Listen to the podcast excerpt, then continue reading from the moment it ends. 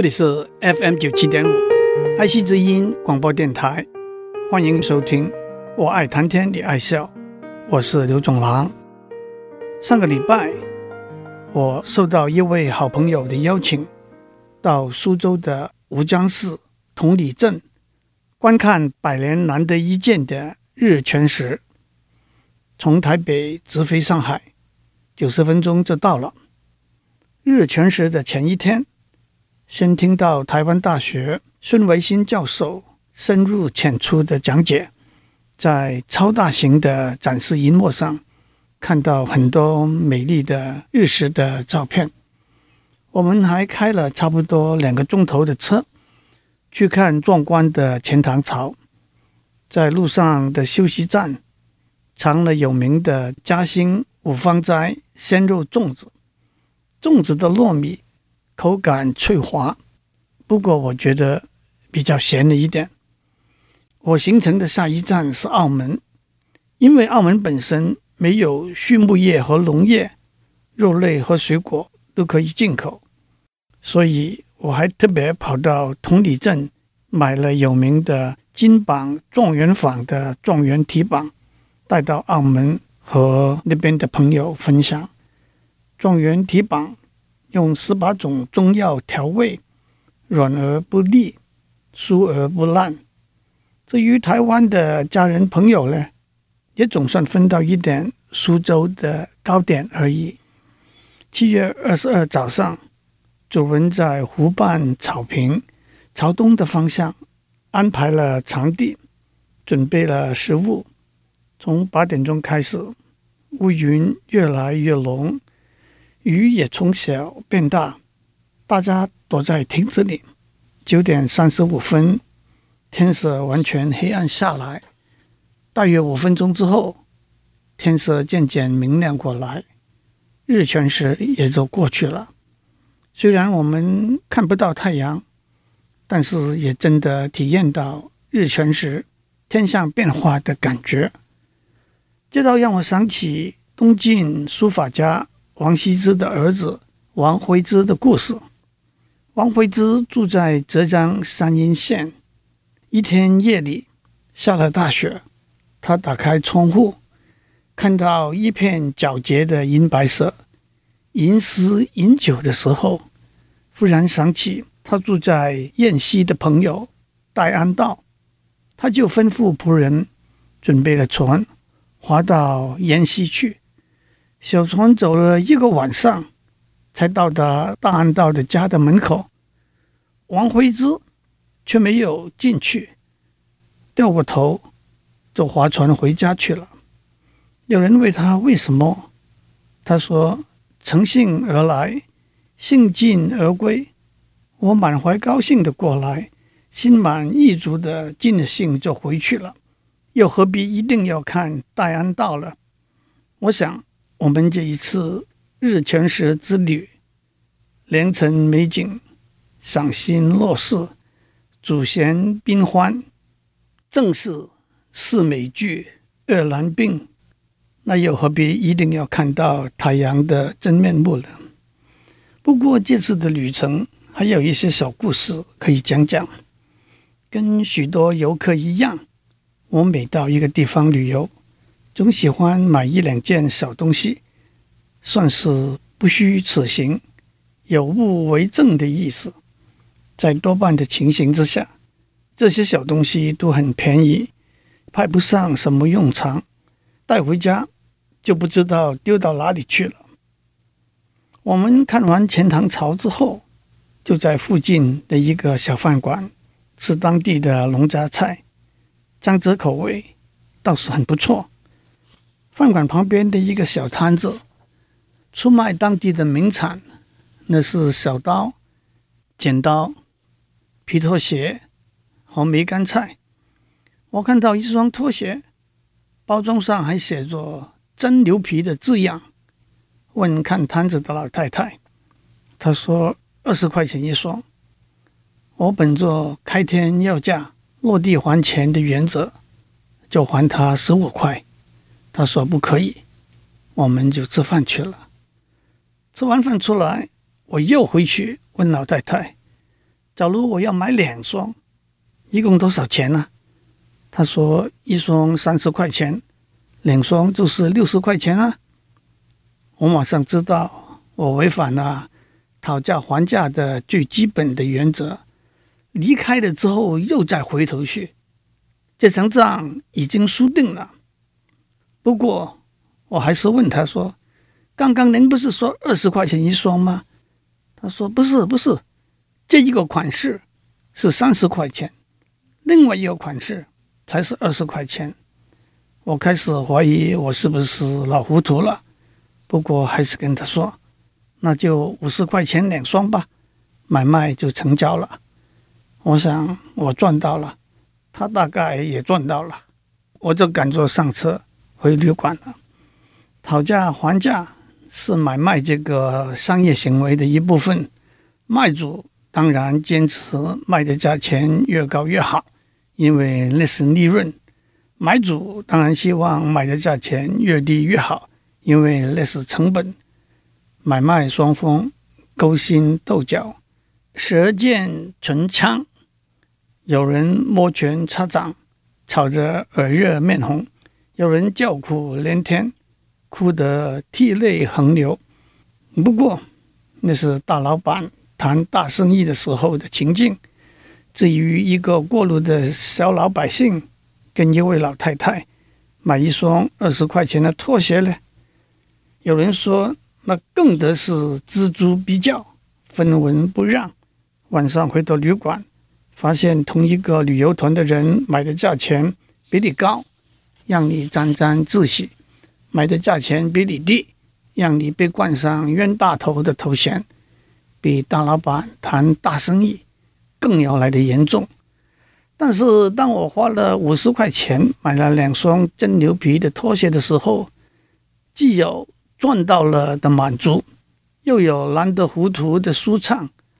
脑子里也会浮出老太太晚上回到家里，开心的跟她的老伴说：“今天小摊子的生意还不错了”的情境。至于那两双拖鞋呢，我把它们转送给同行的一位好朋友和他的夫人，减轻了我，也增加了他们打包带回家的负担。讲到在小摊子上讨价还价的故事，我还记得多年以前。我在北京去一个叫做潘家园的地方，那里有很多小摊子，卖的也许是真，多半是假的古董。我看到一群人围坐在看摊贩，和一位老先生正为一个花瓶讨价还价。摊贩要三百五十块钱，老先生只肯出两百八十块钱。两个人吵了半天，声音越来越大，就是谈不拢。摊贩一肚子火，老先生悻悻而去。我想，两百八十块钱不卖，三百五十块钱不买，就开价三百二十块钱，买卖就成交了。摊贩也开心，我也开心。回到旅馆才恍然大悟，那位买不成花瓶的老先生也会开心吧？还有一个故事说，有一位老太太。在古董市场上开了价钱，又出卖一个玉镯子。一位识货的先生正想要和他讨价还价的时候，这位老太太露出犹豫的脸色，好像觉得既然有人想买，是不是价钱开得太低了？正想要重新开出一个比较高的价钱的时候，这位识货的先生马上假装不小心。把玉镯掉在地上打碎了，只好按照价钱付给老太太。原来这个玉镯不值钱，值钱的是镶在玉镯上面那一块彩玉。清朝李汝珍写的小说《镜花缘》里头，描写一个叫做君子果的地方，在那里做买卖的人，卖方要减价，买方要加价，双方也会礼貌的。却也坚定的走完一个你加我减议价的过程，然后大家也就开心的成交了。看完钱塘潮，回到旅馆，又热又累。休息了一阵之后，正好试试旅馆脚部 SPA 的服务，特别是鼎鼎有名的扬州三把刀里头的修脚刀，其他两把刀是厨刀和理发刀。当我得到再三的保证，修脚的师傅经验老道，绝对不会出错，修脚用的刀也经过安全消毒之后，我就坐下来，舒舒服服的。把脚泡在热水里头，师傅递给我一张单子，要我选用泡脚的药料。我也不知道有什么分别，随手选了听起来蛮好听的薰衣草。师傅马上跟我解释，夏天天气热，最好选用特别的中药药材。我听不出个所以然，而且特别的中药药材还要贵二十块钱。就说不必了，他重复了一遍，我又说不必了。过了一阵子，他还是不死心，又再重复了一遍，我还是没有听进去。他就把薰衣草药料加到热水里头，坐下来开始替我捏脚。这一来，倒让我觉得我没有听从尊重专业的意见，而且。如果我多花二十块钱，也可以稍稍增加他的业绩的计算，我就从口袋掏出了二十块钱给他说：“师傅，我也弄不清楚薰衣草和特别的中国药材的分别，就请您好好给我服务吧。”也就算是补救了自己一个固执的误判，他好像开心起来了，话盒子一打开，滔滔不绝。他隆重的乡音，加上我沉重的眼皮，我也没有听清楚他在讲什么。不过倒是在感觉到他用锋利的尖刀帮我削脚趾甲的利落的手法，我又多了一次有趣的经验。至于今天我们大家常用的指甲刀，是一八九六年一个叫做卡德的人发明的。不过剪刀。却是三四千年以前，在古埃及的遗迹里头已经找到的发明。日全食过去了，我也收拾好行李，坐上旅馆派的车到飞机场去。下车的时候，我才发现口袋里头没有零钱，来给司机一点小费。也许他不一定期待我给他小费，不过我想开了一个多钟头的车。也该是吃中饭的时候了。我问那位年轻的司机：“您身上有零钱吗？”他显得微微惊讶。我猜他一定在想，我是不是要跟他借钱。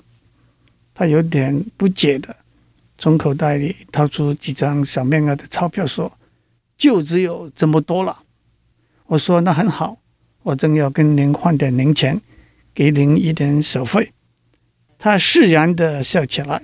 下车帮我找了一台行李推车，我就上飞机去了。其实后来我跟一位朋友讲起这个故事，他说以目前道路的经济情形，即使给他一百块钱人民币作为小费，虽然有点超过，却还不算太超过。这也是我对当地情形不够熟悉的一个误判了。从上海起飞，下午六点多钟就抵达澳门了。在去旅馆的计程车上，问司机先生有没有在早上看到日偏食。他说昨天睡得晚，根本还没有起床。把行李在旅馆放下来之后，赶紧把状元提拔送到朋友家里，放在冰箱里头。大街上看到商店橱窗里头斗大的字，写着“季末大减价”，全部商品。一折起，走到常去吃晚饭的小馆，老板说已经太晚了，只剩下烧鸭，点了一盘烧鸭饭，那是我最喜欢的广东口味。回到旅馆洗澡睡觉，明天开始还有一天半的会。我一路讲来都是些不登大雅之堂的琐碎小事，可是回想起来，还是有几分趣味。在日常生活里头也好，外出旅行的时候也好，我们总会遇到一些陌生的人，碰到以前没有经历过的情境，不必太严肃，不必太计较，不必太紧张，不必太担心。不要以为自己一定是对，不要以为别人一定存心不良，就是对人处事最好的原则。日月运行，连太阳都会被遮蔽；潮汐进退，连江水都会倒流。这是伟大的自然现象，更加深了我们是何等渺小的感觉。纷纷扰扰，吵吵闹闹。行行意意，劳劳碌碌，真是大可不必。在生活里头找和谐，找快乐，珍惜和老朋友相聚的机会，后会有期。对擦身而过的陌生人，何尝不可以互相传递一份片暂的关怀和开心？我外出旅行回来，对庞大古老的建筑。美丽动人的花草景色，惊心骇目的悬崖峭壁的印象，往往不深；倒是一些小的不能再小的人和事，却留给我许多的回味。七月二十二早上九点钟，我们一群人躲在亭子里头避雨，等待日食的开始。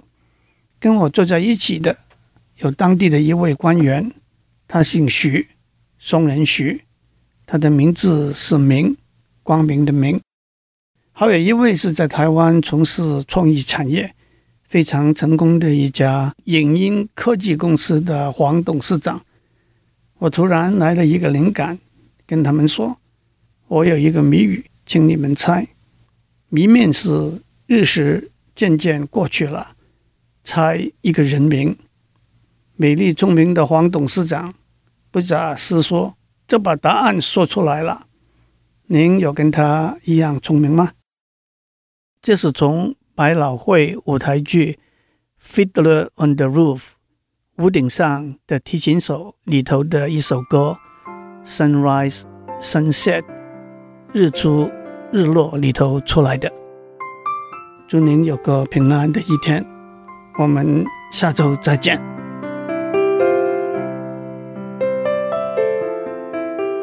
以上内容由台达电子文教基金会赞助播出。